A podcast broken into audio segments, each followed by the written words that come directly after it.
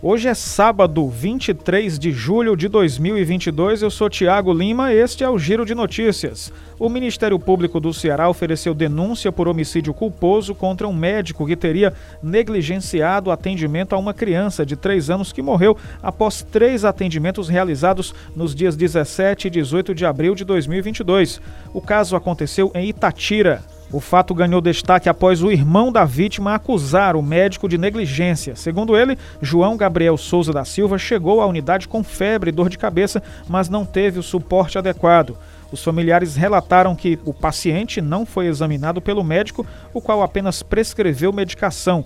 Já na madrugada de 18 de abril, em condições piores, a família voltou ao equipamento de saúde. Gabriel ficou em observação e, mesmo não apresentando melhoras, teve alta clínica.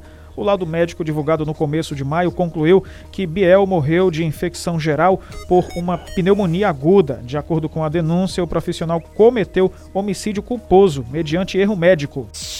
Chegando perto da data de chegada do 5G no Ceará, grande parte da área do estado ainda não tem nem cobertura 4G.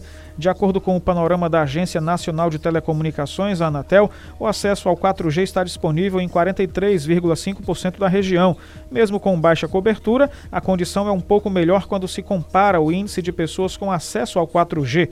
Segundo a Anatel, o percentual de cearenses chega a 89%. De acordo com especialistas, a situação deve mudar com o 5G, já que o edital define que as empresas implantem tecnologia 4G ou superior em áreas sem cobertura, como é o caso das rodovias.